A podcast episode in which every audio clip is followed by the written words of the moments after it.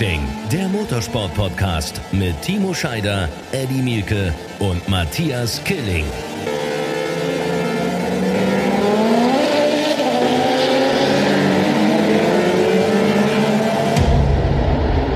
Ihr Lieben, ein herzliches Willkommen. Hier ist Run Racing, der Motorsport Podcast. Nach einem unfassbaren Rennwochenende in der DTM und in der Formel 1. Das sind unsere beiden Top-Themen, die wir natürlich heute besprechen. Wir, das sind Timo Scheider und ich. Moin, Timo. Ja, servus. Jetzt sind wir zwei auch mal alleine. Mal und der Neues Kollege, ja, der Kollege ist, das erzählt er uns gleich selber, den schalten wir kurz zu. Aber er ist äh, in Sachen Zweirad unterwegs. Mehr will ich noch gar nicht verraten. Aber kommen wir erstmal zu unserem Wochenende. Also ich muss ganz ehrlich sagen, als ich gestern Abend dann nach Hause gefahren bin, gute 600 Kilometer aus Assen, aus den Niederlanden zurück nach Berlin. Das hat großen Spaß gemacht. Ich bin so ganz selig nach Hause gefahren. Ehrlicherweise auch ein bisschen nass, aber vor allem selig, weil es ein tolles Rennwochenende war. Oder wie hat dir die DTM gefallen? Ja, ich glaube, ähm, wir haben vermeintlich geglaubt, ein, ein, ein langweiliges Rennen, was die Performance äh, angeht, zu sehen zwischen Audi und BMW. Doch sehr deutliche Verhältnisse eigentlich im Forecast und dann auch im Qualifying, im Trocknen zumindest zu sehen. Aber dann hatten wir Wetterbedingungen, die dann so abtrocknend waren und dann äh, wusste man nicht so genau, was kommt. Und dann Sonntagsrennen, ein unglaublich geiles Rennen in meinen Augen, wo halt äh, plötzlich der BMW, der vermeintlich auch setupmäßig und optisch auch das deutlich härtere Auto ist und schwieriger zu fahren ist, plötzlich funktioniert hat und ein Sheldon van der Linde und eben auch ein Timo Glock eine mega Performance gezeigt haben. Und ähm, ja, ich muss sagen, das Wochenende hat mir mega, mega gut gefallen, weil Samstag wie auch Sonntag waren äh, viele gute Manöver dabei. Ähm, das Thema Reifen und Blistering, was ja ganz, ganz groß mit der neuen Asphaltdecke in Assen war, ähm, hat super Challenges gegeben, aber das Wetter hat dann unter anderem ein bisschen geholfen, am Sonntag zumindest. Und Samstag waren die Probleme dann nicht so groß, wie man vermutet hat ich fand es vor allem auch schön, dass wir eine offene Meisterschaft haben ne? und dass wir irgendwie jetzt nicht einen haben, der vorne wegfährt mit Nico Müller, der zwar noch führt, ich sage mal ganz bewusst noch, weil gerade Robin Freins, der Mann übrigens, der seinen ersten DTM-Sieg gefeiert hat, der kommt und der hat auch richtig Bock. Das ist nicht nur der absolute Pole-Experte und absoluter Pole-Meister in dieser Saison, weil er einfach es offensichtlich schafft, die besten Runden, also auf eine Runde zumindest am schnellsten zu sein. Aber dann den ersten DTM-Sieg zu feiern, Timo, das war bei dir, oh Gott, jetzt muss ich nachdenken, Oschersleben. Oschersleben. Oschersleben. Ich würde sagen 2000 Warte mal, 8, 9 warst du ja, Champion? Acht. Ja, das war in dem Jahr tatsächlich. War, war, das in dem Jahr tatsächlich, ja? Tatsächlich. Also, ich bin zum Finale 2007 mal zum ersten Mal auf dem Podium gestanden. 2007 mhm. mit P2 in Hockenheim zum Finale und zum Auftakt äh, dann der neuen Saison 2008 äh, ging es dann gleich gut los, wieder mit Platz 2 und dann dem Sieg in Oschersleben zwei Wochenenden später. Wie ist denn das? Also erster DTM-Sieg ist besonders, ne? Ja, also äh, ich meine, in meiner Geschichte war es natürlich äh, sehr speziell, weil ich einfach äh, fünf Jahre lang bei Opel war. Opel war eigentlich so ein bisschen, man hat uns immer Podiumsverweigerer genannt. genannt. und ähm, ich kann da offen und ehrlich sagen, es war eine tolle Fanbase hinten dran. Es war natürlich für mich damals eine Ehre, überhaupt ein Teil der DTM zu sein. Aber ähm, man hat dann irgendwann mit dem Misserfolg und mit den Situationen, dass man die nicht gut genug genutzt hat, oftmals ähm, im Gesamtpaket äh, dann irgendwann sich gar nicht mehr wohlgefühlt, ins Fahrerlager zu laufen. Ne? Und dann hast du irgendwann so ein Image, wie gesagt, der Podiumsverweigerer, ähm, das ewige Talent und so weiter. Das ist irgendwann dann richtig uncool. Das in meinem Fall soweit zumindestens. Ähm, und als dann einfach der erste Sieg da ist, dann ist es für dich persönlich die erste Entlastung und eine riesen, riesen äh, Last, die einem von den Schultern fällt. Ähm, nach so einer langen Vorlaufzeit bei mir halt eben leider. Aber dass dann jetzt so ein Robin Freins, so lange sind die ja noch nicht im System und äh, dann auch ein Sheldon van der Linde, ähm, das erste Mal sowas erleben dürfen, es ist ein geiles Gefühl. Jetzt geht es eben darum, dieses Gefühl zu behalten für die Jungs und vor allen Dingen ähm, Konstanz reinzubringen. Das ist A und O. Wenn du ein großer werden willst, dann musst du permanent und konstant abliefern. So, das hast du ja dann auch gemacht. Also du bist ja 2-8 Champion geworden, 2-9 Champion geworden, sprich zweimal hintereinander Champion. Das ist ja auch schon eine Königsdisziplin. Das haben die wenigsten nur geschafft, äh, das Ganze dann auch zu bestätigen. Aber da bin ich jetzt auch wirklich gespannt, gerade bei Robin Freins, der ja eine sehr stabile Saison bisher zeigt, eben um die Meisterschaft mitkämpft, ist für mich jetzt auch als Meisterschaftszweiter absolut äh, derjenige, der da auf ganz großer Schlagdistanz in Richtung Nico Müller ist. Und René Rast natürlich auch. Also wir haben einen tollen Meisterschaftsdreikampf und vor allem freut es mich dann auch zu sehen, wenn so ein BMW zwischendurch immer wieder mal reinstößt. Alle reden BMW ja gefühlt, ich will nicht sagen tot, aber äh, da ist ja schon auch ein Gap. Gerade sehen wir diese Gaps äh, in den Qualifyings. Aber über die Longruns zeigen die BMW gestern dann vor allem in den Personen von Sheldon van der Linde und eben auch Timo Glock. Übrigens, Timo, dein Kumpel, das wissen alle, der hat ja auch am Samstag eine gute Leistung gezeigt. Der ist von 14 losgefahren und ist ja dann auch weit nach vorne gekommen oder deutlich weiter nach vorne gekommen. Fakt ist aber eins, und da, da, da habe ich gedacht, so, okay, was ist hier los bei Timo äh, Glock?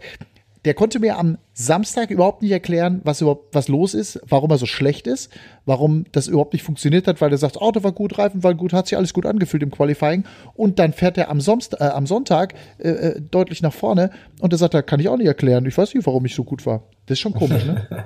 ja, also das sind äh, als Fahrer die beschissensten Momente, die man sich vorstellen kann. Ne? Mhm. Du äh, hast nichts gespürt, was nicht funktioniert, du hast ständig das Gefühl, du hast alles gegeben und du hast keinen Schnitzer in deiner Runde gehabt, aber stehst dann trotzdem hinten oder im Umkehrschluss eben äh, vorne. Und äh, deine beiden Kommentare habe ich natürlich, beziehungsweise Interview mit ihm ganz klar wahrgenommen, weil das äh, eigentlich der schlimmste Moment für einen Fahrer ist, wenn man nicht weiß, wo ist man gerade dran. Aber das hat sich noch weitergespielt, das Thema, denn der Timo hat mich gestern Abend auf dem Rückweg nochmal angerufen. Ähm, ich saß im Auto, kurz vorm Flughafen und ähm, Flughafen dann, Bremen, du bist von Bremen zurückgeflogen. Genau, ich bin von Assen nach Bremen und dann von nach München und dann nach Hause getuckert. Und äh, Timo ist äh, in die Heimat zu seinen Eltern gefahren und hatte viel Zeit zum Telefonieren. Und äh, dieses, dieses Fragezeichen, warum mal gut, warum mal schlecht, ähm, ging eben weiter in der Form, dass er gesagt hat, hey, mit unserem Auto, dass das im Regen so gut funktioniert. Ich weiß es auch nicht warum. Ja, wir haben dieses theoretisch das Problem, das Auto sehr hart sich anfühlt etc. pp. Aber im Regen, wo du eigentlich ein weiches Auto brauchst, um viel Grip zu haben etc., äh, funktioniert es nicht. Ich habe keine Ahnung warum. Also, Sechster, Sechster, ist er, Sechster ist er geworden, der Form halber, das müssen wir auch nochmal sagen. Jetzt als Achter gestartet, dann Sechster geworden, aber der BMW scheint im Regen insgesamt aber auch über die Longruns deutlich besser zu funktionieren als im Qualifying. Also das ja, du musst ja, Entschuldigung, du musst ja da eins sagen, ne? der ist ja jetzt zwar Sechster als Ergebnis, hört sich nicht so doll an, aber der hätte, wenn da kein Abbruch gewesen wäre, dann hätte er die Chance gehabt, äh, tatsächlich um den Sieg zu fahren. Und der war auf dem Weg nach vorne, äh, tatsächlich ähm, da, ja, vielleicht tatsächlich den Sieg einzufahren. Und der war zu dem Zeitpunkt mit Sheldon van der Linde der schnellste Mann im Feld. Also ähm, das war richtig geil und der hat, glaube ich, auch für mich das Überholmanöver des Rennens gezeigt.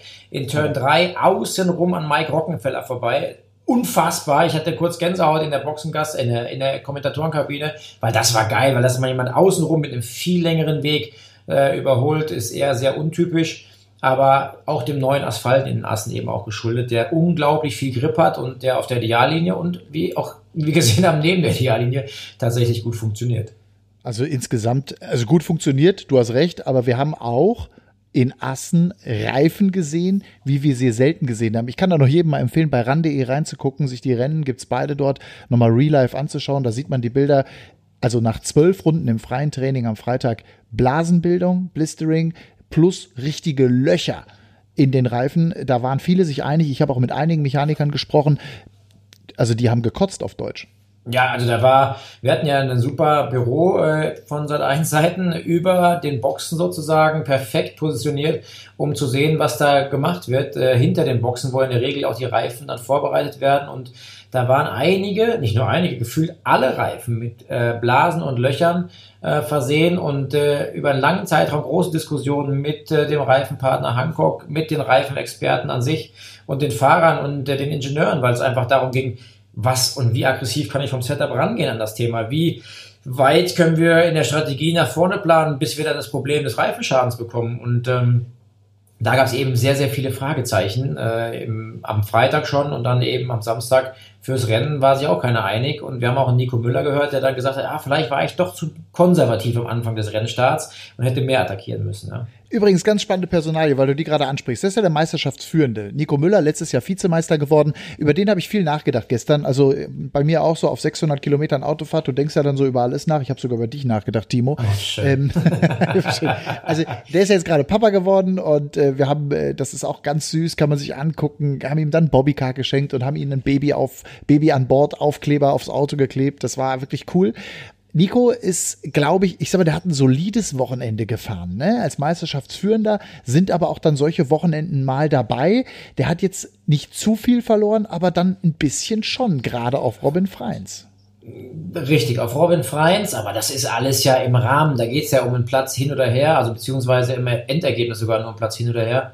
Und das ist ja eigentlich tatsächlich einfach nur clever, ne? Wenn man, wenn man dann irgendwann merkt, ich bin immer dabei und das muss man dem Nico jetzt lassen. Der ist jetzt mittlerweile auch im Qualifying äh, jemand, der, der gut dabei ist und äh, das war ja seine Schwäche im letzten Jahr.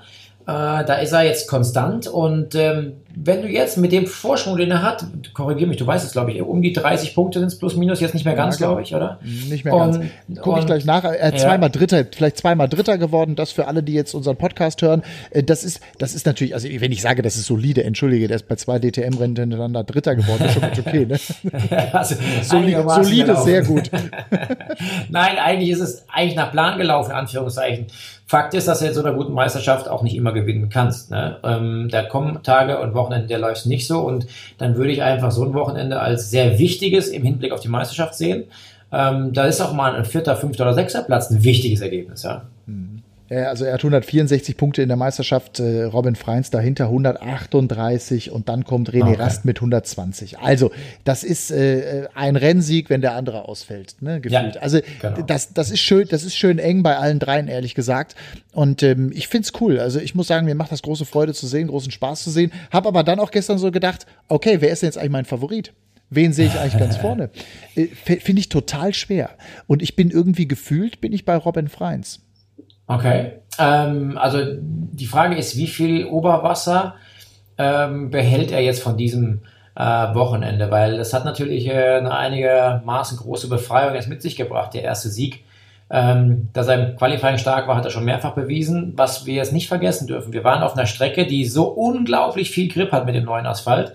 Äh, und das erste Mal war, dass er keine Konstanzprobleme im Rennen hatte. Ja? Ähm, und da möchte ich einfach zumindest im Hinterkopf behalten, hat das mit dem hohen Gripniveau zu tun, dass er das äh, Gefühl einfach nicht so, was er selber gesagt hat, nicht so empfindet oftmals und dann eben Reifendrop, einen Abfall hat, dass ihm das da geholfen hat, wie auch einem Aufpassen, Robert Kubica, der im Qualifying auch gut war, wo ich auch sage, er kommt aus der Formel 1 mit viel Abtrieb, hohe Kurvengeschwindigkeiten. Der hat das Problem mit der Masse eines Turmwagens.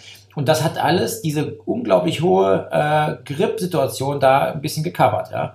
Und deswegen. Muss man das auch mal erklären. Jetzt, jetzt muss man erklären. Der Lausitzring, wo wir vorher zwei Wochen waren, der hat, ist, also ist dafür bekannt, ganz, ganz wenig Grip zu haben. Genau. Richtig. Und damit hatten eben viele auch große Probleme. Und jetzt eben eine Strecke, du hast das gesagt, der Asphalt sehr rau, damit viel Grip. Keiner weiß es besser als du, wie ist der Nürburgring? Ja, der ist eigentlich eher wieder äh, eine normale Strecke, was äh, den Reifenverschleiß und auch eben ähm, den, das Gripniveau betrifft. Also da ist auf jeden Fall so, dass der nicht zu vergleichen ist mit Assen, ganz, ganz klar. Ähm, deswegen könnte ich mir vorstellen, dass die Problematik eines Robin Freins vielleicht wieder deutlicher werden, wenn wir zurückkommen äh, auf eine Strecke, die nicht so ein hohes Gripniveau hat. Und ähm, das äh, mhm. muss man im Kopf behalten. Für mich bleibt momentan in Sachen Konstanz und Coolness der Nico Müller momentan der Mann der Stunde.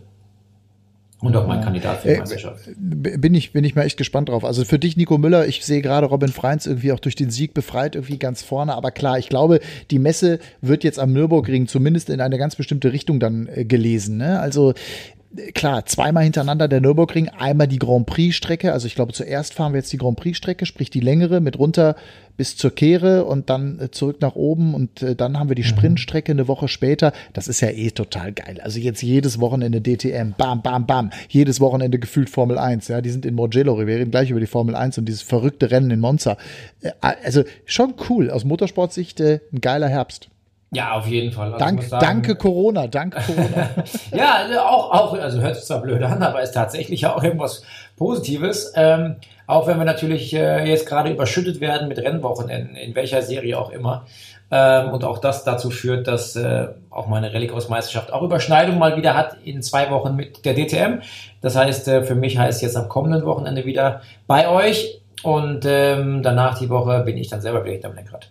Ist übrigens Martin Tomczyk dann wieder mit dabei, den du natürlich auch gut kennst. Der hat gestern in unserem WhatsApp-Chat was Interessantes geschrieben und vielleicht kannst du das auch nochmal einschätzen, weil der Sheldon van der Linde als Sieger von gestern, also Assen 2, zweites Rennen, der war so heimlich still und leise nach den, nach den Boxenstops, also nach den Pflichtstops auf einmal vorne und war dann da auch nicht mehr weg. Also der kam da auch nicht mehr weg, aber der war, der war ja überhaupt nicht auf dem Zettel von niemandem, ehrlich gesagt. Auf, auf, auf einmal war der vorne und dann äh, war er da. So heimlich still und leise, oder?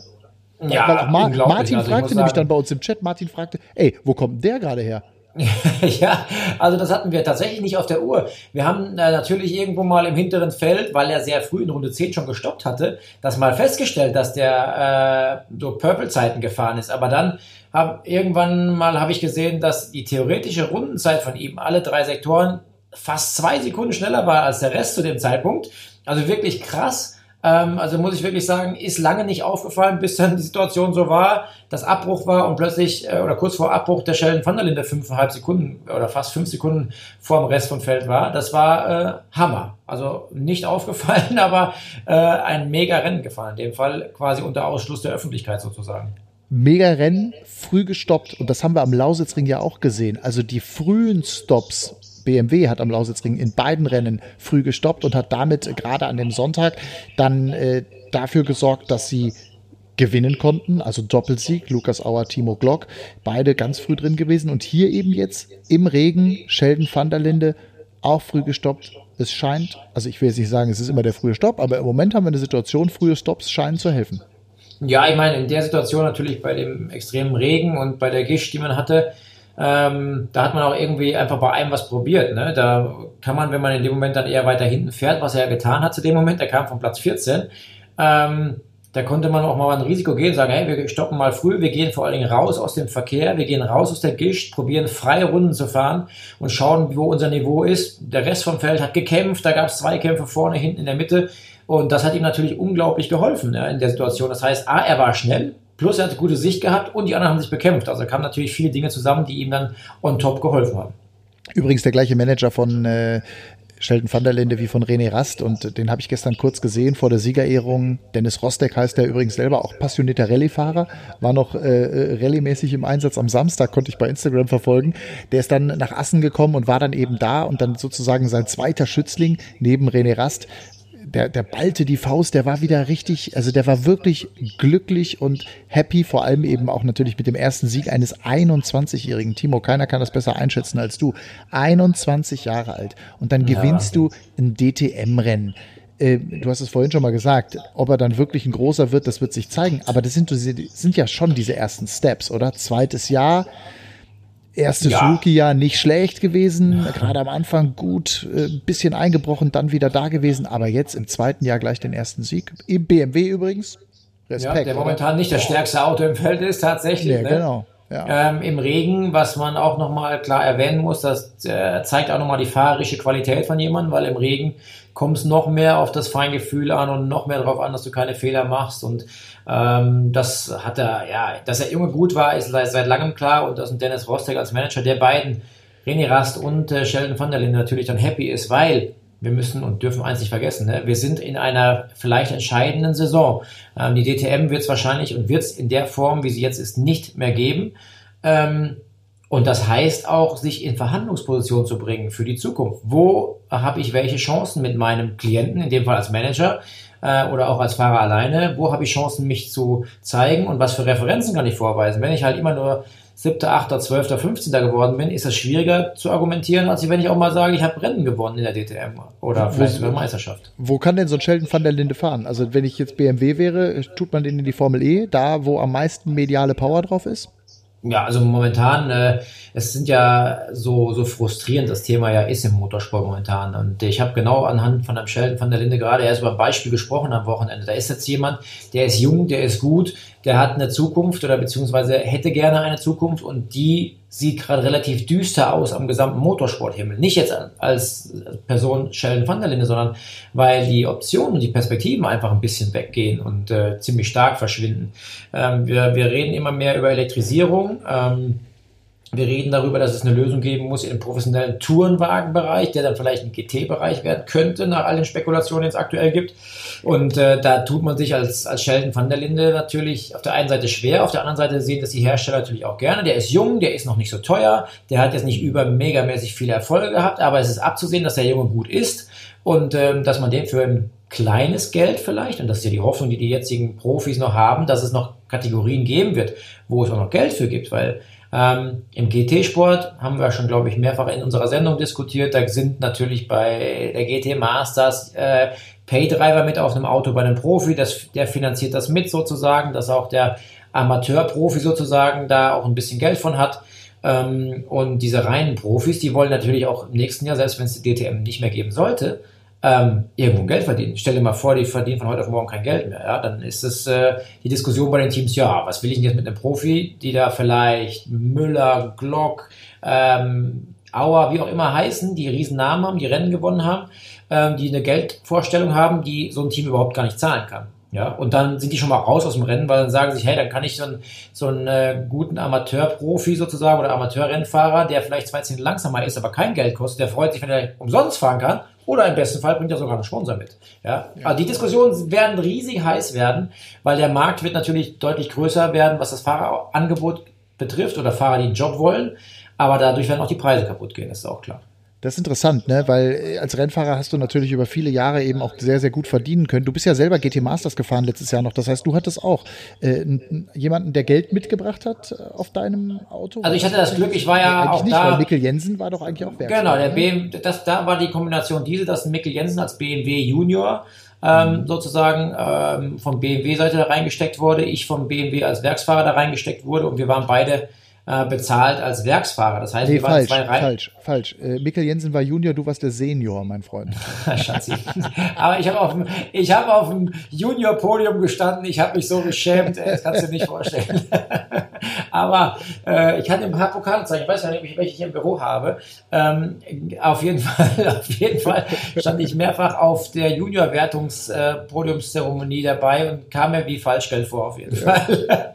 Aber nee, also da war es da war's ein bisschen anders. Aber bei der GT Masters ist es tatsächlich so eben, dass bei vielen Teams tatsächlich eben äh, immer ein Profi unterwegs ist und dann bringen äh, Hobby-Rennfahrer, in Anführungsstrichen, ich sage das voller Respekt, das ist eine sehr starke Rennserie, ähm, die bringen eben entsprechendes Geld mit und äh, bezahlen und finanzieren so diese, ja, im Prinzip diesen kompletten Wettkampf. Ne? Ja, also zum großen Teil natürlich mit den Teamsponsoren mit. Und äh, so ein Fahrerplatz ist eben relativ teuer. Ich sag mal, ich, mittlerweile, ich kenne die aktuellen Zahlen da jetzt gerade gar nicht. Aber wenn da halt einer 250, 300.000 Euro mitbringen kann, dann nimmt man den natürlich gerne mit ins Boot. Ähm, und wenn es dann zwei davon gibt, die einen guten Status haben, umso besser. Ähm, von daher, äh, da gibt's ja auch die Kategorisierung, was für einen Status hast du als Profi? Äh, nimmt man den gerne ins Team oder nicht so gerne? Weil Leute, die äh, noch nicht so viele Geschichte und Erfolge hatten. Die sind dann äh, sehr gut eingestuft in Form von, dass sie Bronzefahrer sind. Das heißt, da gibt es kein Zusatzgewicht, da gibt es kein, keine Penalties. Bei mir zum Beispiel war es so, ich bin Platinfahrer, das höchste, was man überhaupt an Ranking bekommen kann, aufgrund meiner Titel, die ich gewonnen habe, und habe dadurch ähm, immer ein Zusatzgewicht im Auto gehabt, ja, Ach, und krass. war benachteiligt, ja, äh, gegenüber gegenüber anderen, die halt ähm, vielleicht mit zwei Silberfahrern, die keinen Nachteil oder nicht so einen großen Nachteil hatten, war ich schon mal gewichtsmäßig im Nachteil. Und äh, das sind natürlich Sachen, die äh, weiß man draußen oftmals gar nicht. Und das ist aber auch ein ganz wichtiger Faktor für die Teams, weil da kommen jetzt so Profis aus der DTM, die haben wahrscheinlich alle Gold oder Platin als Status und die würden mit dem Fahrer, wenn sie sich den einkaufen, auch gleich einen Nachteil einkaufen, denn Performance wird automatisch schlechter. Hm, genau, und damit übrigens leidet, also der Name leidet ja dann auch. Wenn auf einmal genau. ein Timo Scheider, das weiß ich ja als Zuschauer nicht, dass der da irgendwie noch, was weiß ich, 50 Kilo im Kofferraum irgendwie hat, äh, oder, äh, ne, das sind ja so diese, ja. diese, diese äh, genau. Größenordnungen, die dann da zugeladen werden. Und das macht ja dann schon eine Menge aus und auf einmal fährst du dann in so einer GT Masters auf Platz 7, auf 8 oder wo auch immer rum genau. und du denkst, ach guck mal, was ist denn da mit dem zweifachen DTM-Champion los? Warum fährt denn der, ne?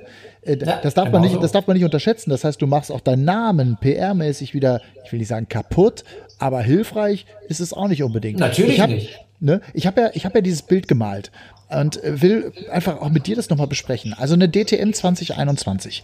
Man einigt sich auf ein GT-Reglement. Da gibt es eben verschiedene Hersteller, die heißen Mercedes, Audi, BMW, Porsche, Lamborghini, Ferrari, wer auch immer da noch irgendwie mitmacht und vielleicht auch noch ein Auto dahinstellt. So, jetzt hat man da hoffentlich, warum auch immer, es ist ja theoretisch möglich, 22 Autos am Start. Und jetzt willst du natürlich als TV-Sender, sprich Sat 1, wir wollen natürlich im Sinne der Zuschauerinnen und Zuschauer, damit wir diese neue DTM irgendwie auch cool vermarkten können, brauchen wir natürlich die besten Fahrer. So, Wittmann, Rast und wie sie alle heißen, Müller, Freins. Am besten den einen im Porsche, den nächsten im äh, Audi, der nächste im BMW, der nächste im Ferrari. Dann kommt vielleicht nochmal ein Altmeister mit dazu. Ich spinne jetzt mal rum. Rubens Barrichello im Ferrari. So, dann hast du da so eine Rennserie. Ist das realistisch? Machen das die Hersteller überhaupt mit? Das ist ja die große Frage, weil du ja gerade richtig sagst, wenn so Jungs kommen und dann da die besten Fahrer an den Start bringen wollen, dann müssen die Geld verdienen auf der anderen Seite, wenn Paydriver kommen, dann wird ein Sat1 sagen, nee, da haben wir ja gar keinen Bock drauf, weil dann kann ja jeder ja. mit Geld sich einkaufen, macht auch keinen Sinn. Ja, das ist genau das Problem, was wir gerade haben. Da gibt es ja auch unterschiedliche Ansichten der Hersteller, die jetzt aktuell äh, in der DTM unterwegs sind, von äh, Audi-Seiten und BMW-Seiten. Ich glaube, man, man nähert sich zwar ein Stück weit, aber ein BMW sagt auch ganz klar, wir werden ja nicht gegen unsere eigenen Kunden, die unsere Autos kaufen, die uns mitfinanzieren, die ja quasi das Customer Racing bei uns leben, äh, die werden wir ja nicht als Werk beschießen, beziehungsweise mit einem reinen Werkseinsatz quasi dann äh, kaputt machen wollen. Das heißt, ähm, da geht es wirklich in die eine Richtung nur, es gibt eine Basis, die da vielleicht das GT-Fahrzeug sein könnte, ähm, mit gewissen Optionen, dass das Auto aber tatsächlich schneller als ein GT3 aktuell sein müsste. Das äh, hört man so zwischen den Zeilen, dass man da mehr Leistung, mehr Abtrieb, weniger Gewicht etc., dass man so ein, zwei, drei Sekunden schneller fährt, wobei ich am Ende des Tages sage, das braucht es nicht unbedingt, weil diese zwei, drei Sekunden Unterschied sieht eh kein Mensch. Da kommt es aufs Paket an, welche Fahrer sind wo. Ähm, aber ich denke, dass das Problem tatsächlich sein wird, ähm, wenn die Werke sich nicht beteiligen. Dann haben wir genau das, was du gerade gesagt hast. Ne? Dann sind da Privatteams, die müssen sich über Sponsoren und über externe Fahrer finanzieren. Dann fahren halt die, die das Geld mitbringen. Und nicht, oder die, die das Geld haben, können sich den einen oder anderen Profi leisten. Wobei man da auch nochmal relativieren muss. Ich, ist immer ein ganz schwieriges äh, eine ganz schwierige Diskussion und nach der Aussage von Gerhard Berger, die Hobbyfahrer deiner GT Masters, was er ja auch revidiert hat zwar mittlerweile, aber ähm, es, ich würde es GT-Spezialisten nennen. Ne? Da gibt es Leute, die sind halt nicht so auf der, auf der öffentlichen, breiten, medialen Welt des Motorsports irgendwie geschwommen und äh, deswegen kennt man die vielleicht nicht ganz so gut. Die Insider wissen aber auch, wie viel super gute Spezialisten da draußen im GT-Fahrzeug unterwegs sind, die äh, mit jedem DTM-Champion oder was auch immer sie sind äh, in ihrer Position es aufnehmen werden, um dem das Leben schwer zu machen. Ja? Und der kostet halt dann vielleicht kein Geld. Und der bringt den Sponsor eben auch noch mit. Und das sind genau die Dinge, die sich ein Team fragen muss. Wenn mir kein BMW, kein Audi, kein Porsche sagt, hier hast du mal ähm, eine Million und mach mal, ähm, dann wird das ein ganz brutaler Kampf, A, die richtigen Fahrernamen zu positionieren und dann wird es einen Kampf geben, was Preismarkt betrifft, weil da wird der Preismarkt und die äh,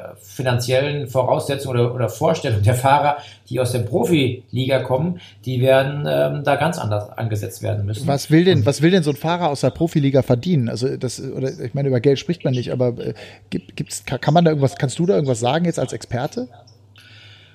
Ja, ich, ich kann als Experte ganz klar sagen, dass die Preise in den letzten Jahren ziemlich stark kaputt gegangen sind. Und ähm, ich, ich klopfe immer wieder auf den Tisch und bin froh, dass ich, ähm, sag ich mal, die goldenen Jahre der DTM, der neuen DTM noch mitgemacht habe.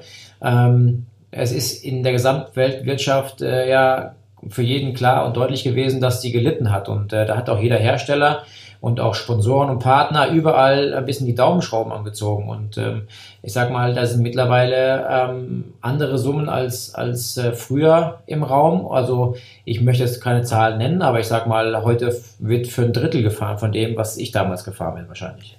Wow, okay, das ist krass. Also übrigens auch dann die arrivierten Namen, die dann äh, sozusagen jedes Jahr auch dann wieder ein bisschen weniger als vielleicht noch früher äh, ja. verdient haben. Alles kein Vergleich wahrscheinlich sowieso zu Formel 1, aber da ist ja genau die Situation mit den Pay-Drivern. Also die werden nicht belächelt, ja, das wollen wir jetzt auch ganz deutlich sagen. Aber da hatten wir eben in den früheren Zeiten, ich bin jetzt mal romantisch in den 90ern unterwegs oder in den äh, Anfang 2000ern, da hatten wir lange nicht so viele Pay-Driver wie jetzt. Momentan in der Formel 1, es war ja sogar schon auch noch mal ein bisschen krasser. Aber da ist ja genau das, was man dann eben auch in der DTM übrigens verhindern sollte, die Formel 1, die hat so eine Mystik, die hat natürlich so eine Größe, da guckst du automatisch hin, sehen wir auch an den Zuschauerzahlen, über vier Millionen, die sich das angeguckt haben. Jetzt gestern in Monza, im Vergleich bei uns waren es äh, knapp 700.000. Ne? Das ist natürlich auch nochmal ein riesen Unterschied. Aber eine, DT, äh, eine DTM mit Pay-Drivern, also da muss ich schon ganz viel, ja, da muss ich schon ganz positiv denken, um mir vorzustellen, dass das irgendwie funktionieren könnte. Oder? Ja, aber am Ende muss ich auch eins dazu sagen. Was willst du denn machen, wenn es gar nichts anderes gibt? Ne? Dann kannst du dir sagen, ich werde der Hafenmeister vom Bodensee oder weiß nicht was. Ähm, oder bleib zu Hause oder habe anderes Business, wo ich mein Geld mitmache. Oder als Fahrer meinst du jetzt? Als Fahrer meinst du jetzt, ne? Ja, genau, natürlich. Ja, ja, also ja, ähm, wenn dir die Hände gebunden sind, wenn es einfach nur ähm, rot oder schwarz gibt, dann musst du halt für eins entscheiden. Ja? Und ähm, ich glaube, die wenigsten haben die, die Möglichkeit zu sagen, ja dann Lecco Mio, dann mache ich das nicht mehr, ähm, weil dann muss man dann halt ähm, das Spiel vielleicht auch mitspielen und äh, muss sich den, den Preisgegebenheiten dann auch anpassen und sagen, wenn ich noch eine Chance haben will und wenn ich einen Platz haben will, muss ich Kompromisse eingehen. Ich glaube, da um diese Diskussion werden wir nicht drum rumkommen. Es wird keinen geben, egal ob er DTM-Champion ist oder ob er Formel 1-Weltmeister ist, die Teams werden das Geld nicht haben. Punkt aus Feierabend. Und die Hersteller werden es nicht zahlen. Also hast du einfach den Fakt, du musst einen Kompromiss eingehen. Entweder bringst du einen tollen Sponsor mit, der dich mitfinanziert, oder du musst aber wenig Geld fahren und vielleicht sogar im schlimmsten Fall umsonst. Und mir ist da auch mein Teamkollege Mikkel Jensen, muss ich ihn mal gerade mal hier in den Topf schmeißen. Der Junge ist ein aufstrebendes, gut aussehendes Talent gewesen und das hört sich jetzt blöd an, gut aussehend, aber gut aussehend ist ja ein Gesamtpaket als Rennfahrer ist ja mittlerweile extrem wichtig. Ne? Das heißt, der, der spricht fließend äh, Englisch und äh, mehrere Sprachen ähm, und ist sauschnell und der ist bei BMW aussortiert worden. Und ich darf es gar nicht laut sagen, aber der Junge, der muss sich jetzt umsonst anbieten. Das wäre einer wie ein Sheldon van der Linde, der hätte eine Perspektive gehabt, der hätte für mich ähm, in Richtung Formel 1 sich orientieren müssen und können. Und der steht jetzt auf der Straße und frag mich, Timo, wie kann ich hier und wo kann ich da noch einen Kontakt herkriegen und wo kann ich zumindest meinen Namen präsentieren und was meinst du, wenn ich mal anrufen darf, damit ich vielleicht mal fahren kann und auf einer Plattform mich präsentiere, wo ich vielleicht wieder Aufmerksamkeit generieren kann, dass ein Team sagt, der ist super, der Junge, dem zahlen wir 5,80 Euro, ja? Das ist pervers. Und damit sind wir ganz, ganz schnell dann auch in der Diskussion übrigens, in der allgemeinen Diskussion wollen wir jetzt eigentlich an der Stelle gar nicht führen, aber ich finde es trotzdem interessant, dass der Podcast sich jetzt auch in diese Richtung äh, entwickelt, ähm, weil welche Plattform findet nächstes Jahr noch im Free TV statt? Genau eine. Genau. Die Formel E. Und zwar bei uns, bei Run Racing. Das war's. Formel 1 geht ins, geht ins Pay. Bei der DTM wissen ja. wir nicht, was passiert. Ähm, klar, dann gibt es die GT Masters. Das werden die Kollegen von Sport 1. Weiß ich jetzt nicht, wie da die vertragliche Situation ist. Die wird dann auch noch stattfinden. Und gucken natürlich auch ein paar Leute. Äh, also das ist dann auch noch da. Aber ich sag mal, große Rennserien, das ist dann tatsächlich die Formel E im Free TV. Ne? Und die hat übrigens auch nur begrenzte Plätze. Da wird auch keiner sagen, freiwillig so, danke, ich mache mir jetzt ja. Cockpit frei. Da kommen, kommt, kommen jetzt irgendwie 16 DTM-Fahrer auf den Markt. Nö, da gibt's andere Experten, internationale Namen, die Verpflichtungen oder, oder auch Verbindungen zu, zu Ländern, Sponsoren, zu zahlungskräftigeren äh, Partnern haben. Wir sind ja in Deutschland tatsächlich, wir sind eine riesen Automobilindustrie in Deutschland, aber es ist in, an allen Ecken und Kanten viel, viel schwieriger geworden. Ähm, wenn wir und ich mit Partnern diskutiere und äh, über, über Möglichkeiten rede, dann ist auf jeden Fall das Thema Elektromobilität einfach das, wo, die Budgets eher noch möglich sind als für Verbrennergeschichten. Ja? Und das tut mir natürlich auch in der Seele weh. Ich bin ein Petrolhead, ja, ich bin ja schon ein paar Tage auf dem Markt, aber natürlich bin ich aber auch ganz klar ähm, von meiner Positionierung, dass ich sagen muss, wir müssen uns mit der Zukunft äh, auseinandersetzen, wir müssen das Thema Elektrisierung erleben, wir müssen spüren und das ist einfach die Zeit, die jetzt gerade kommt und damit umzugehen. Da können wir nicht einfach sagen, es ist scheiße und das summt nur und überhaupt. Nein, das ist die jetzige Zeit und äh, früher sind Autos anders gefahren als heute und äh, das Einzige, was noch ist wie früher, ist Fußball wird noch mit einem Ball gespielt. Also sonst äh, ändert sich die Welt einfach. Ist einfach so und da müssen wir den Zeitgeist mitgehen und ich glaube, wir sind auch gegen unser, gegenüber unserer Umwelt und der Natur einfach schuldig, sensibel damit umzugehen und einfach zu gucken, was für Ressourcen können wir wie nutzen und äh, ein Stück weit eine bessere Welt eben daraus machen. Klare Worte von einem Petrolhead, finde ich aber gut. Also du wirst ja übrigens auch gerade in diese Richtung auch noch aktiv sein mit der Extreme E. Äh, wird mal ein anderes Thema sein, aber auch eine ganz spannende äh, Geschichte. Müssen wir mal wann anders besprechen. Aber auch da in, in, diese Richtung entwickelst du dich ja auch. Und übrigens deine Serie, die Rallycross-Weltmeisterschaft, wird sich ja auch, äh, ich glaube, in Sachen E-Mobilität beziehungsweise Hybrid, in welche Richtung gehen die? Äh, wir werden auch Elektrisierung haben. Das heißt, ab 2022 wird es eine vollwertige Rallycross-Weltmeisterschaft elektrisch geben. Ähm, also auch da ist äh, die FIA natürlich äh, genauso gewillt und ähm, hat dann ein tolles Reglement jetzt schon auf die Beine gestellt und ist in den, in den ja, finalen Zügen sozusagen vom Antriebsstrang, von der Batterie etc. pp, vom Motorseiten, ähm, da die Partner zusammenzutragen. Das ist soweit ähm, alles schon sehr klar. Äh, und in meinen Augen ist es einfach so, wenn wir von Elektrisierung reden, dann ist einfach das eine Rallycross-Format vier Runden, äh, A, ein Kilometer Länge pro Runde ähm, und im Finale dann sechs Runden. Ein gigantisch gutes Format, um äh, elektrischen Sport zu zeigen. Du hast ja diesen Stadionatmosphäre, du siehst die ganze Strecke von deinem Punkt und ähm, hast diese Zweikämpfe, fünf Autos nebeneinander, äh, eben in sehr kurzen äh, Zeitabständen und das ist natürlich ganz geil zum Anschauen. Aber das ist Zukunftsmusik, ähm, was Rallycross-Sport betrifft. Generell ist der Motorsport gerade vor einem großen Wandel und äh, ich hoffe, dass wir die richtige Welle surfen, alle gemeinsam. Hoffentlich, ne? Das stimmt in der Tat. Also es wird auf jeden Fall spannend mit dem Blick in die Zukunft. Wir wollen auch nicht schwarz malen, sondern einfach sagen, da sind neue Herausforderungen und ähm, jeder wird da hoffentlich seine Rolle weiter finden. Wir werden erstmal unsere Rolle am nächsten Wochenende am Nürburgring finden. Timo, äh, du hast schon gesagt, für dich Müller im Moment klarer Favorit auf die Meisterschaft. Ich sehe Freins irgendwie sehr optimistisch. René Rast dürfen wir nicht vergessen. Deswegen nochmal ein kurzer Ausblick von uns beiden, bevor wir gleich den Eddie mal reinholen und ihn vom Sachsenring zu uns mal kurz sprechen lassen. Äh, nochmal ganz kurzer Ausblick fürs Wochenende. Also äh, Rast äh, nicht abschreiben. Klar, Nürburgring Grand Prix Strecke. Ich meine, Nürburgring Grand Prix, das hört sich ja schon wieder an wie äh, herrlich, oder? Der DTM-Preis der Eifel. ja, also ist ja auch meine, meine Heimat in Anführungszeichen. Ich komme ja aus der Gegend von Koblenz bin jetzt kein, kein Eifler Jung, aber ähm, da bin ich groß geworden und ich liebe es, dahin zu gehen. Es ist übrigens das erste Mal mit Sat 1, dass ich dabei sein kann. Ich war noch gar nicht dabei. Ich hatte immer Überschneidung mit Rallycross. Ähm, deswegen freue ich mich. Die ja, letzten beiden Jahre war, äh, war, stimmt, war Martin immer da. Genau. Und äh, jetzt äh, darf ich dabei sein, das erste kennst, Mal. Da kennst, da kennst du ja ähm, unser, unser, Trau unser, Traumhotel noch gar nicht, wo wir immer wohnen. Nein, wo du Geburtstag gefeiert hast letztes Wo ich Geburtstag Jahr. gefeiert habe, ja. in der Tat. Wo du mit äh, sieben Promille im Kopf dann über die Nordschleife gefahren bist, von Andi Gülden. War das so? Andi Gülden, alter Kumpel von dir, glaube ich, ne? Ja, voll. Also, ihr, kennt euch, ihr kennt euch gut. Ja. Er hat mir auf jeden Fall von dir erzählt. Ich habe vielleicht zur Erklärung letztes Jahr 40. Geburtstag am Nürburgring gefeiert mit der DTM-Mannschaft und bekam nach einer wirklich sehr harten, feuchtfröhlichen Nacht, wie das halt zum 40. Geburtstag so ist im Kollegenkreis, am nächsten Morgen um 7 Uhr Besuch von, äh, von einem Kamerateam, äh, das aus zwei Frauen übrigens bestand, und von unserem Produktionsleiter in meinem Zimmer. Also ich stand in meinem Zimmer und um 7 Uhr morgens wurde ich äh, ja wirklich noch leicht angedüdelt äh, in ein, was war das für ein Ding? Ein Mercedes AMG. Äh, genau, also stand, es stand CLS war das, das Biest. Oder so ein GT, Mercedes GT irgendwas, ich weiß gar nicht, was von es der stand, Nürburgring also es stand das Biest, es erreichte, es stand das Biest, stand da drauf und dann hat mich Andi Gülden, alter Kumpel, ihr kennt euch ewig von dir, äh, über die Nordschleife gefahren in gefühlt sieben, sieben Minuten. Es war. Ja, ein geiler Typ übrigens auch, Andi Gülden, Leiter des Versicherheits, nicht Versicherheitszentrum, der Renn, Fahrerschule am Nürburgring. Er ist ein richtig cooler Typ und da hast du schon den richtigen erwischt auf jeden Fall. Fett, fettes Shoutout an Andy Gülden an dieser Stelle hier. das war geil. Auf jeden Fall, da werden wir äh, zusammen das nächste Wochenende verbringen. Also, ähm, alles offen, ne?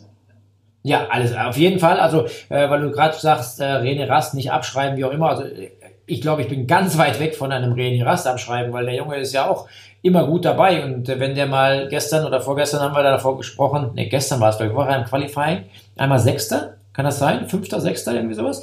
Genau. Ähm, da haben wir ja schon von der Krise gesprochen, ja. Ich meine, das ist ja pervers. Auch bescheuert, ja, ist pervers, ja. stimmt. Hast du völlig recht, ja. völlig bekloppt. Also ich meine, wir sind äh, da auch immer ganz schnell bei, weil wir so erfolgsverwöhnt in Anführungsstrichen sind. Äh, äh René Rast immer äh, ganz, ganz vorne. Genau.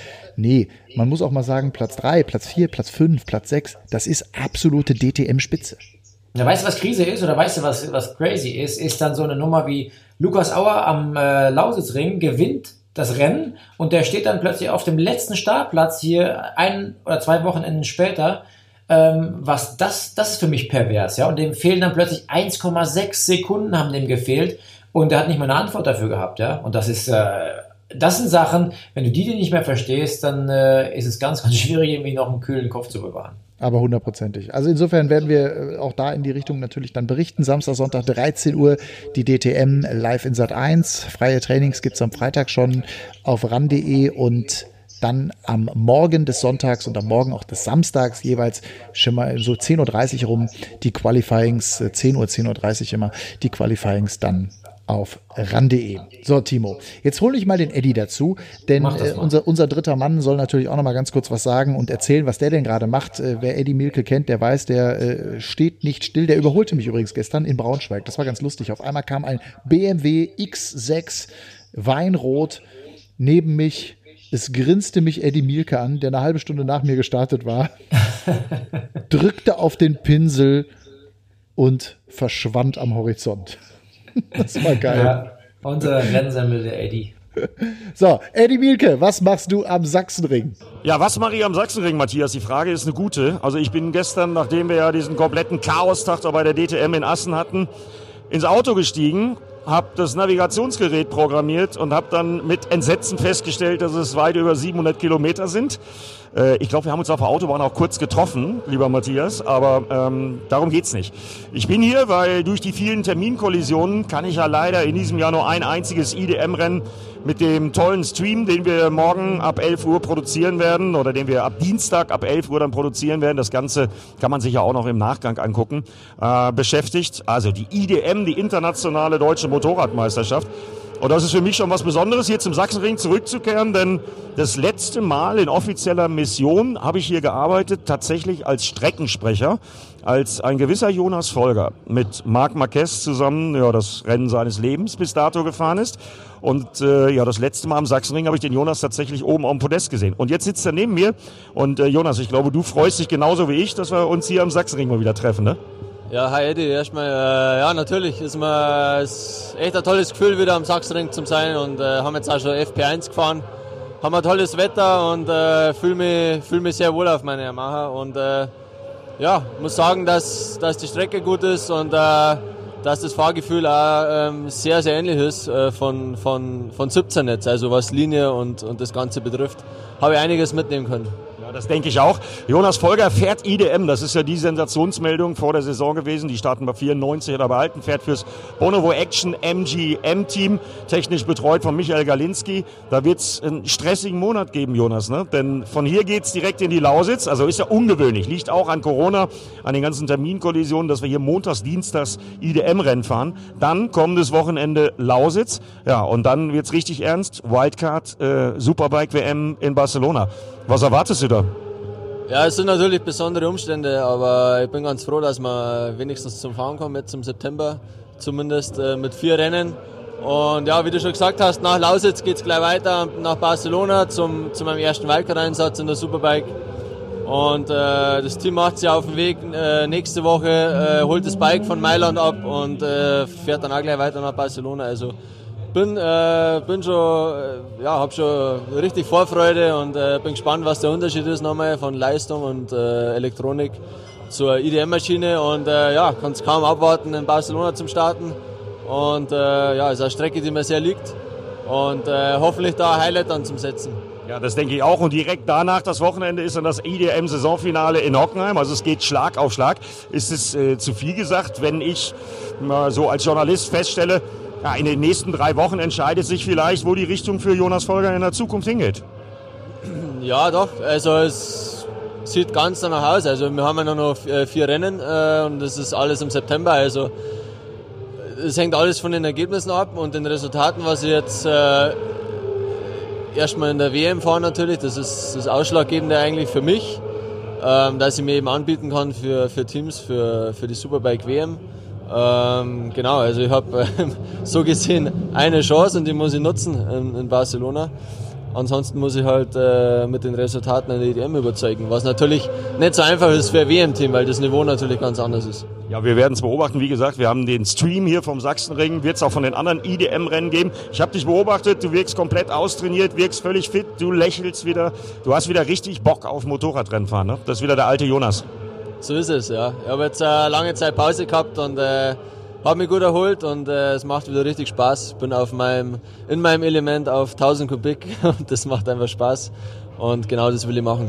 Ja, und für mich ist es natürlich auch was Besonderes. Wie gesagt, das war schon ein erhebender Moment, damals als Streckensprecher mit dir auf dem Podest zu stehen. Ich habe jetzt gerade mal ein bisschen recherchiert und festgestellt, du hältst immer noch den MotoGP-Rundenrekord hier. Wusstest du das eigentlich? Ja, Wahnsinn, ne? Ehrlich gesagt nicht. also, was war das für Zeit? 1,21,4. Ja, Wahnsinn. Nee, bin ich stolz auf mich, absolut.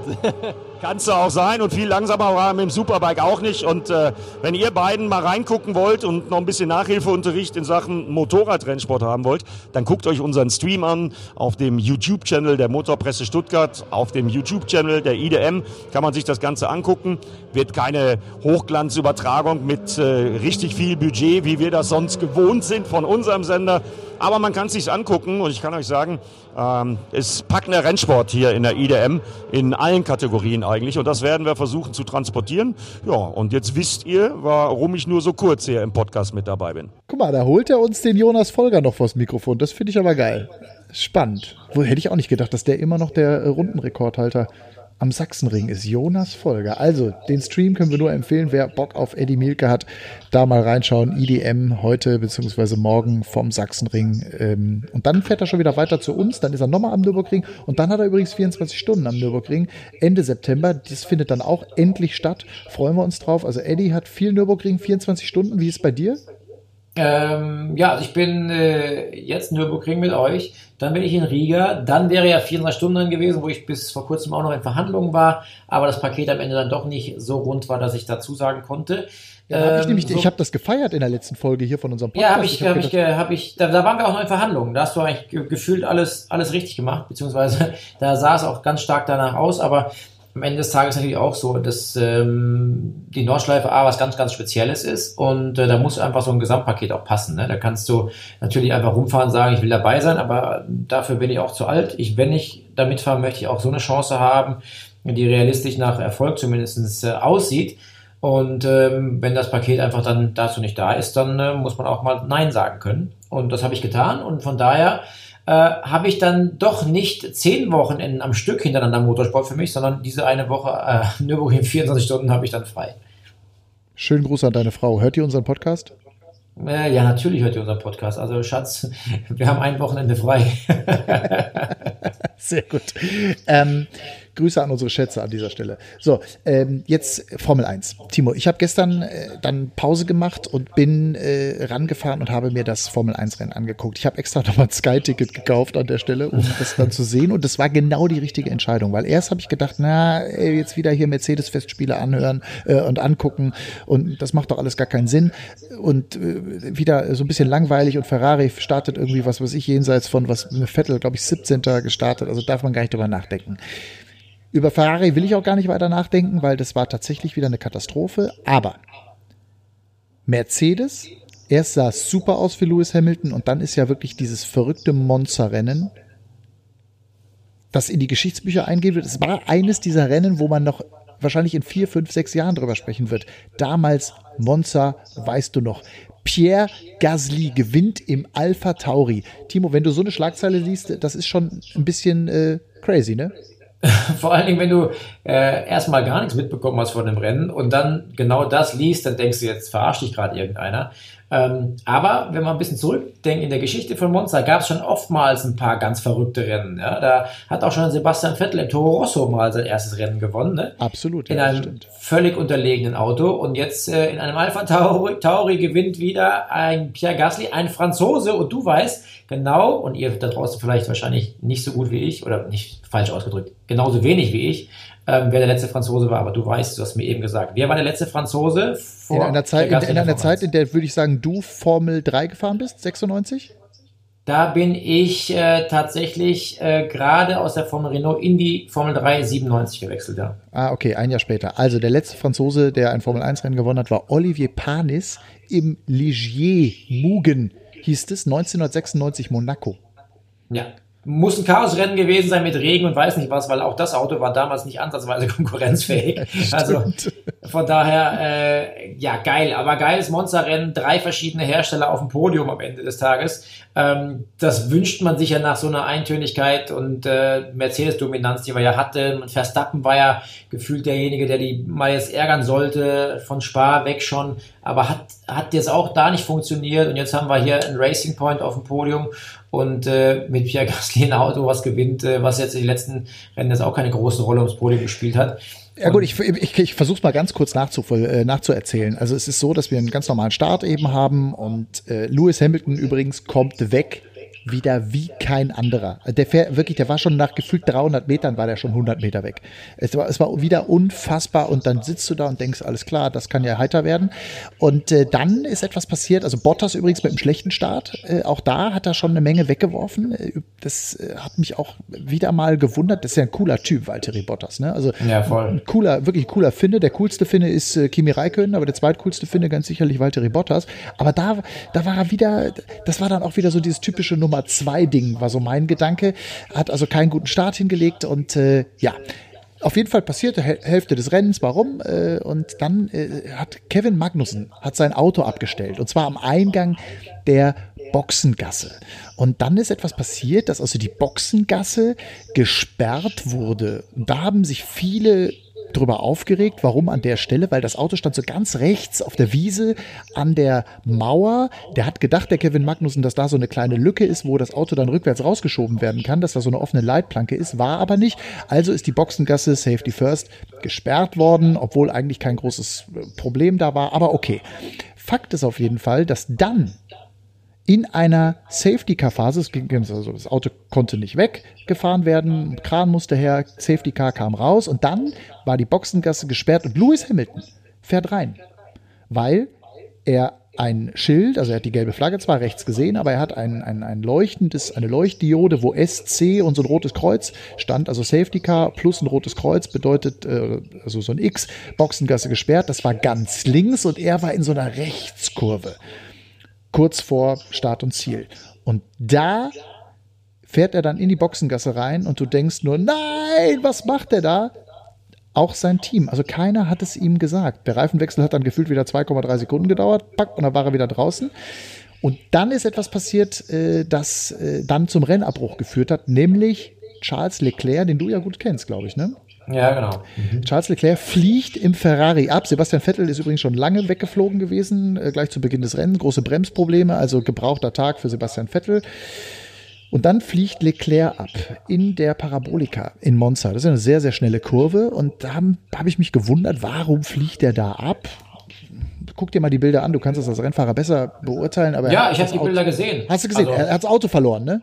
Ja, also es war schon weit nach dem Scheitelpunkt wieder in der vollen Beschleunigungsphase, wo das Auto eigentlich sich schon völlig gesetzt hat, wo das Auto schon wieder völlig unter der Beschleunigungsphase quasi äh, Aero aufbaut und äh, tatsächlich äh, eigentlich schon safe sein sollte. Aber dann hat plötzlich ein Moment dazu beigetragen, dass er ganz kurzen Snap bekommen hat. Das heißt, einen kurzen Übersteuer in der Gegenpendler, den konnte er so schnell gar nicht abfangen, weil es eben eine ultraschnelle Passage ist.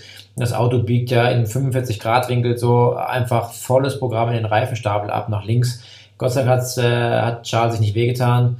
Äh, Charles hatte da Gott sei Dank dann auch da Schutzengel und ist dann ausgestiegen mit dem Frust dementsprechend natürlich dann leider Gottes. Aber wieder ein fatales Ferrari-Wochenende. Ähm, da kann man nur froh sein, dass da nicht so viele Tifosi auf den Tribünen gesessen haben. Sonst hätte man als Mechaniker sich wahrscheinlich steinigen lassen müssen, gefühlt. Übrigens, nächstes Ferrari-Rennen, äh, Heimrennen in Mugello ist ja noch schlimmer. Ja, ja das wird nicht besser. Ne? Und auch nicht nennt sich der, Strecke, nennt sich der große Preis, nennt sich übrigens der große Preis der Toskana. ja. also, ja, verdammt. Also die können einem jetzt mittlerweile schon fast leid tun, weil es geht mehr nach hinten als irgendwo anders hin. Die wissen, dass es scheiße läuft und trotzdem äh, ist da kein Land in sich gerade. So, und dann gab es einen Restart. Übrigens finde ich cool in der Formel 1 einen stehenden Restart. Ist ja vor zwei Jahren geändert worden. Und dieser stehende Restart, äh, dann äh, Lance Stroll äh, mit einer riesen Chance, mit der Chance vielleicht äh, überhaupt äh, in seiner Karriere. Ähm, so, Hamilton war da noch vorne, musste dann, also hatte noch nicht seine Strafe bekommen, hat eine ähm, eine, eine 10 Sekunden Stop and Go Strafe. Mit, ja. Genau, äh, nicht Durchfahrtsstrafe, sondern 10 Sekunden Stop and Go bekommen. Genau. Äh, geht also weg beim Restart. Stroll verliert leider. Was heißt leider? Aus seiner Sicht leider. Hamilton geht rein, ja, und dann hat sich da auf einmal da vorne der Pierre Gasly irgendwie breit gemacht. Und der hat sich da auch nicht mehr äh, wegbringen lassen. Und übrigens, Carlos Sainz im McLaren wird Zweiter. Auch cool. Stroll schafft noch den dritten Platz. Man muss aber sagen, der hat den Sieg weggeworfen. Also der hatte die ganz große Chance, ähm, das Ding zu gewinnen. Das hat er dann leider verzockt, weil er nämlich beim Restart einfach Kacke gebaut hat und dann auch nochmal eine Kurve verpasst hat und dadurch so eine Notgasse irgendwie fahren musste. Und Okay. dadurch äh, hat er äh, echt den Sieg weggeworfen. Aber, äh, und das war das Entscheidende, der Gasly hat es dann, hat sich nicht mehr nehmen lassen. Sainz ist dann rangekommen. Äh, ich sag mal, eine, zwei Runden mehr wäre der Sieger wahrscheinlich Carlos Sainz gewesen, aber in dem Fall hat es für Pierre Gasly gereicht. Und bei Carlos Sainz, der Gedanke sei mir noch erlaubt, der wechselt übrigens zu einem Team namens Ferrari. Ich wollte wollt gerade sagen, ist der schon mit der Vertragsauflösung beschäftigt, eigentlich gerade bei Ferrari? Ist das nicht beschissen? Also jetzt fährt er hier um die Wow. Treppchen irgendwie im McLaren mit und McLaren übrigens macht dies Jahr einen super Job, oder? Mega. also auch, die kamen ja aus dem Niemandsland, die waren ja auch nirgendwo und jetzt Ja, wahnsinnig voll, gut. Ja. äh, toller Job. Ähm, und äh, da ist ja der Andreas Seidel als, als Teamchef äh, mit dabei, der übrigens, das habe ich auch gestern im Kommentar gelernt, das wusste ich gar nicht, hatte ich gar nicht so 100% am Schirm, äh, der übrigens äh, auch mal bei Ferrari im Gespräch war. Hat sich aber Okay. mit Ferrari nicht einigen können und ist dann zu McLaren und äh, hat da jetzt offensichtlich großen Erfolg. Und Carlos Sainz geht nächstes Jahr nach, äh, nach Maranello. Und eins muss ich jetzt noch gerade einwerfen, wo wir noch bei der Formel 1 sind aktuell. Ähm, da muss man mal Danke, oder ich möchte als Timo mal Danke sagen. Wir haben gestern das letzte Mal die Familie Williams als Besitzer mit äh, Frank Williams und Claire Williams als Teamchefin äh, bei der Formel 1 erlebt. Da gab es eine Teamübernahme, das heißt, die verabschieden sich aus dem Zirkus und diesen Namen in meinem Kopf in der Formel 1 ist es schwierig wegzudenken. Also da möchte ich einfach mal ein großes, fettes Dankeschön an England, England schicken für die vielen Jahre, ähm, für die unglaublichen Fahrer, die da gefahren sind, ob es jetzt Nigel Mansell war oder wer auch immer. Es waren viele Emotionen dabei und deswegen aus eigenen Interessen äh, vielen Dank dafür. Damon Hill, Jacques Oh ja. Villeneuve, Jacques Villeneuve, Weltmeister geworden. Ja, stimmt. Die waren eine Benchmark. Viele, viele Jahre waren die. Der Mercedes, der heute der Mercedes war, war Williams. Die, wer Tat. gewinnen wollte, musste bei Williams fahren. Ja, stimmt. Wow, ja, da kriege ich fast Gänsehaut, wenn du das so erzählst, weil mich das so an meine Kindheit, meine Jugend, meine Teenagerzeit erinnert, wo wir nachts aufgestanden sind und äh, die Formel 1 Rennen immer geguckt haben. Und es waren ja die großen Fights, ne? Also Genau. äh, damals, ja, das war Ja. gigantisch. Ich, ich stehe leider nicht mehr auf, weil Nee, jetzt auch nicht Formel mehr. 1 tatsächlich, ähm, ja, wenn ich das Ergebnis sehe, ist okay. Wenn ich gerade da bin, dann gucke ich es an. Es ist dramatisch, wie sich so ein bisschen das Leben auch ändert und dreht, ne? aber nachts um drei, vier aufstehen oder nach wach bleiben, das mache ich nicht mehr. Nee, wahrscheinlich. Ey, hast du auch völlig recht. Ja, also Pierre Gasly gewinnt äh, das Formel 1 Rennen. Es war ein tolles Rennwochenende insgesamt, wie gesagt, mit diesem vor allem dem Formel 1 Rennen, aber auch äh, der äh, Situation in der DTM, die wir einleuchtend und sehr klar, glaube ich, besprochen haben, mit einem Blick in die Zukunft. Vielleicht ganz zum Schluss noch ein junger Mann, über den wir kurz sprechen, den du gut kennst, Mick Schumacher, Ja, oder? ja, Also, also, der Gesamt, da- man darf das mal so sagen, also du kannst, erzähl du gleich von seinem Wochenende, aber der Gesamtzweite der Formel 2. Ja, unfassbar. Also ähm, den Mick äh, und die Family kenne ich ja jetzt schon ein paar Jahre. Wir haben äh, zehn Jahre beim gleichen Management verbracht, der Michael und ich, und äh, bei Willi Weber eben. Und ähm, daher hat man natürlich irgendwann den Kontakt gehabt und sich gekannt und kennt sich.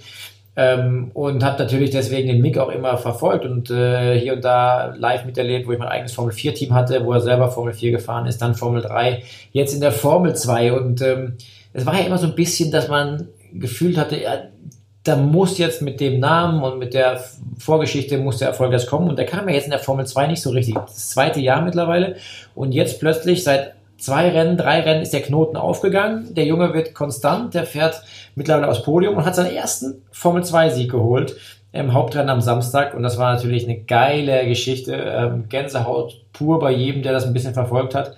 Ähm, hat dann tatsächlich noch ein Podium äh, am Sonntag mitbekommen, war erst Vierter, dann wurde der Führende disqualifiziert, ist dann auf Platz drei noch hochgestuft worden. Das heißt, äh, ja, neuer Zweiter in der Formel 2. Das ist natürlich jetzt ein Ergebnis, wo man anfangen kann zu träumen. Ne? Wenn man Schumacher-Fan ist und wenn man das Ja. Ferrari fährt auf der Schulter, auf dem Helm äh, des Anzugs oder auf dem Helm von, von Mick Schumacher sieht, dann äh, werden da Träume wahr gerade. Und den, den werden wir nächstes Jahr in der Formel 1 sehen, oder? Also wenn du jetzt Manager wärst, was würdest du machen? Ja, also ich, ich bin ja da immer sehr sensibel mit sowas. Ähm, wenn man die Formel 2 jetzt sieht, wenn man die Formel 3 sieht und die Formel 4 sieht, die er gefahren hat, hat er immer zwei Jahre gebraucht. Er hat im ersten Jahr so, naja, im zweiten Jahr so, naja, angefangen und ab Hälfte des zweiten Jahres wurde es wow. Aus naja genau. wurde wow. Mhm. Und ähm, das ist was, was mich so ein bisschen stutzig macht, ob es einfach so eine lange Zeit braucht, bis er an einem Punkt X ist, um alles perfekt zusammenzubringen, oder ob das andere Gründe hat, weiß ich nicht. Aber Fakt ist, ähm, das wissen wir auch, ich glaube, dass die Aussage gab es von, von Ferrari-Seiten, ein Schumacher wird immer einen Platz äh, in der Formel 1 von uns bekommen, wenn das denn gewollt ist. Ähm, das sind natürlich schöne Worte, die sind unglaublich toll. Auf dem Mick lastet damit natürlich eine unglaublich große Last. Ähm, äh, deswegen muss man mit dem Thema sensibel umgehen, muss ich sagen. Aber Sabine Kehm um ihn rum, die ihn pressemäßig betreut, macht das unglaublich gut. Ähm, ich habe noch heute noch eine, eine, Nachricht geschickt, weil wir wollten ja ein kurzes Statement von Mick haben, aber Mick konnte leider äh, nicht dieses äh, Sprachmemo schicken an uns, dass er sein Wochenende kurz selber hier mal beschildert. Aber nichtsdestotrotz, ich glaube, da wird ganz sensibel mit Mick umgegangen und die sind auch so äh, sensibel mit dem Thema, dass sie sagen, wenn es nicht passt von der Performance, wenn es nicht passt von dem Zeitpunkt, dann werden sie auch selber Nein sagen, weil die wissen ganz genau, was das bedeutet in Zukunft. Der aktuelle Ferrari und Mick Schumacher, das wäre eh keine. Naja, also, wollen ja. wir nicht weiter. ganz kurz, Timo, zum Schluss äh, Top und Flop. Top und Flop. Ähm, ich muss einfach sagen, ich habe vor mein Top muss, muss Robin Freund sein, weil ich habe mich für den wirklich gefreut. Ich habe gesagt, Mensch, vor dem Wochenende, ich würde es ihm jetzt gönnen nach so mega Qualifyings, dass er dann endlich mal seinen Sieg heimfährt. Deswegen freue ich mich super, dass es äh, Robin Freins äh, gelungen ist, den ersten DTM-Sieg nach Hause zu fahren. Ähm, Flop, ja, Flop ist, ist gar nicht so einfach dieses Wochenende. Ich meine, über Ferrari brauchen wir sowieso nicht reden, das hat sich eh erledigt. Ähm, Vielleicht muss man sogar mal sagen, in der Formel 1, der Flop, anhand der Geschichte, die du gerade erklärt hast, geschlossene Boxengasse bei Mercedes, vielleicht war das Mercedes-Team Flop weil sie ihn nicht informiert haben in der Situation, dass er nicht in die Boxen kommen darf. Das heißt, äh, wenn man sich vorstellt, man sitzt im Auto da mit 200, 300 kmh und biegt ab im Rennmodus und du bist auf Sieg unterwegs, da geht es nur um Performance und da sitzen aber 30 Ingenieure in der Box, die eigentlich nichts anderes zu tun haben, als Strategie und Sensibilität auf das Rennen zu lenken, dann muss ich sagen, vielleicht das ganz klar der Flop des Wochenendes für mich. Toto Wolf hat das ganz toll im Interview zugegeben und hat gesagt, wir haben es nicht gesehen. Menschlicher Fehler. Punkt. Okay. Ja. Aber ja, trotzdem, das, aber das macht auch Toto Wolf auf dem, aus, ne? auf dem Niveau darf das trotzdem nicht passieren, sind wir uns einig. Ist ja völlig klar. Ja, da sind wir definitiv einig, aber ich finde es geil, das macht ein Toto Wolf natürlich wieder aus. Ähm, der steht hin, hat die Eier, Entschuldigung, dass ich so sage, und sagt, ja. der selber versemmelt, das sind wir selber in Schuld. Ja, das war Stark. wirklich ein beeindruckendes Interview, was der da bei den Kollegen gegeben hat von Sky. Und ähm, es hat mir extrem gut gefallen. Und wir haben ihn ja auch einige Male interviewt und interviewen dürfen in, im letzten Mercedes-Jahr, unser erstes DTM-Jahr mit Run Racing. Und das ist einfach ein wirklich ein guter, wirklich ein guter Typ. Und in dem Fall hat er Größe gezeigt und er hat auch eins gesagt, und das fand ich auch ganz toll. Äh, mein Gewinner, hat er gesagt, ist die Formel 1, weil es ist endlich wieder spannend. Will ja keiner sehen, dass das wir alles cool. in Grund und Boden fahren. Fand ich echt gut. Ja, ja super. Ähm, mein, Top und Flop? Ja, mein Top, mein Top Sheldon van der Linde. 21, Klar. erster DTM-Sieg äh, im Regen, Sicher. Runde 10, Reifenwechsel, bumm, und dann das äh, heimlich still und leise, äh, keinen mehr vorbeigelassen und super nach Hause gefahren. Mein klarer Top. Und mein Flop äh, äh, tatsächlich Valtteri Bottas. Weil, ja. Äh, also der, der ist jetzt gar nicht, der ist jetzt gar nicht so schlecht, super, super schlecht gefahren. Aber wenn du um die WM mitfahren willst und der Hamilton lässt was liegen, dann musst du ja in dem Moment da sein. Und das hat er nicht getan. Er war nicht. Zum wiederholten Male, ne? Leider. Wird Fünfter am Schluss. Äh, Hamilton übrigens mit äh, Drive-Through 30 Sekunden verloren, wird am Ende noch Siebter. Der hat gefühlt pro Runde anderthalb, zwei Sekunden aufgeholt. Das war unfassbar, wie der das sich durchs Feld zurückgekämpft hat. Insofern da mein Flop. Zu Recht, würde ich sagen. Also, so. ja. Timo, jetzt legen wir uns hin, freuen wir uns aufs Wochenende. Äh, ich hoffe, ihr freut euch genauso aufs Wochenende wie wir mit der DTM. Das Ganze dann vom Nürburgring, von der Grand Prix-Strecke. Für heute, mir hat sehr viel Spaß gemacht mit dir und wir grüßen nochmal virtuell unseren lieben dritten Mann, den Eddie am Sachsenring, oder? Ja, ganz liebe Grüße. Der kann natürlich mal wieder nicht hinter Mikro weg und moderiert sogar am Montags, Dienstags ein Motorradrennen. Ist das geil? Also, äh, so The Voice, Mielke. The Voice of Motorsport. Also, Timo, ähm, mir hat es Spaß gemacht. Dir einen schönen Danke, Tag und vor allem euch einen schönen Tag. Möchtest du unseren lieben Zuhörern noch was sagen? Komm. Ja, ich sage euch noch gerne was. Ähm, bleibt gespannt, denn der liebe Timo zum Beispiel hat gestern ein Angebot bekommen, vielleicht am kommenden Wochenende in einem Rennauto zu sitzen und Rennen zu fahren. Und ihr wisst, was am Wochenende ist. Mehr sage ich nicht. Aber bist du, äh, also das ist jetzt überrascht mich, aber bist du, wirst du denn noch mein Experte auch sein? Also wirst du Zeit haben, mein Experte zu sein? Ich habe den Zeitplan äh, geklärt, habe den gerade eben per Mail geschickt bekommen und äh, in der Tat könnte Geht's sich das ausgehen. Könnte sich ausgehen. Oder müssen wir uns einen anderen Experten suchen? Nein, nein, alles cool, alles cool. Ich habe äh, schon mit Chefitäten gesprochen in unserem Hause Sat 1 und ran. Ähm, da habe ich grünes Licht und äh, jetzt geht es nur noch um ein paar formelle Dinge bei mir. Ey, du bist ein Sausack. Jetzt denken alle natürlich, wir hätten das längst besprochen, weil wir uns gut kennen. Ich weiß von gar nichts. Das ist ja überragend. Okay, ich, pass auf, ich will auch gar nicht, ich will auch gar nicht mehr wissen.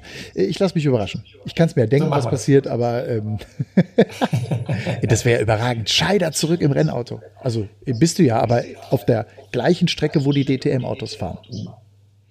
Richtig. Also es kann ja nur eine Rahmenserie sein, weil sonst könntest du nicht mein Experte sein. Wobei. Wir werden sehen. Also äh, sollt auf jeden Fall am Wochenende wieder Sat 1 gucken. dann wisst ihr vielleicht da schon Bescheid. Wenn nicht, im Podcast, der dann Dienstag drauf wiederkommt, werdet ihr das spätestens erfahren. Oder auf den Social Media Kanälen ähm, bei mir selber, aber natürlich auch von lieben Kollegen Eddie Meke und Matthias Killing. Dankeschön an euch alle fürs Zuhören. Die Spannung steigt in Richtung Wochenende. Timo Scheider kehrt zurück. Vielleicht. Warten wir es mal ab. Also, ähm, wenn, ihr, wenn ihr sagt, hey, das ist ein cooler Podcast, macht einen Screenshot, gerne teilen, gerne weitersagen. Wir würden uns sehr, sehr freuen, freuen uns auch über eure Bewertungen, wenn ihr uns abonniert. Wie gesagt, jeden Dienstag, es gibt jeden Dienstag kommen wir immer so um Mitternacht äh, und dann freuen wir uns auf ganz viel mehr mit euch gemeinsam rund um die DTM und natürlich viel weiteren Motorsport auch auf ran.de. Da gibt es nämlich alle Informationen Videos und, und, und. Da werdet ihr komplett versorgt. Timo, dir einen schönen Tag, euch allen einen schönen Tag. Danke fürs Zuhören. Danke. Run Racing, der Motorsport-Podcast mit Timo Scheider, Eddie Mielke und Matthias Killing.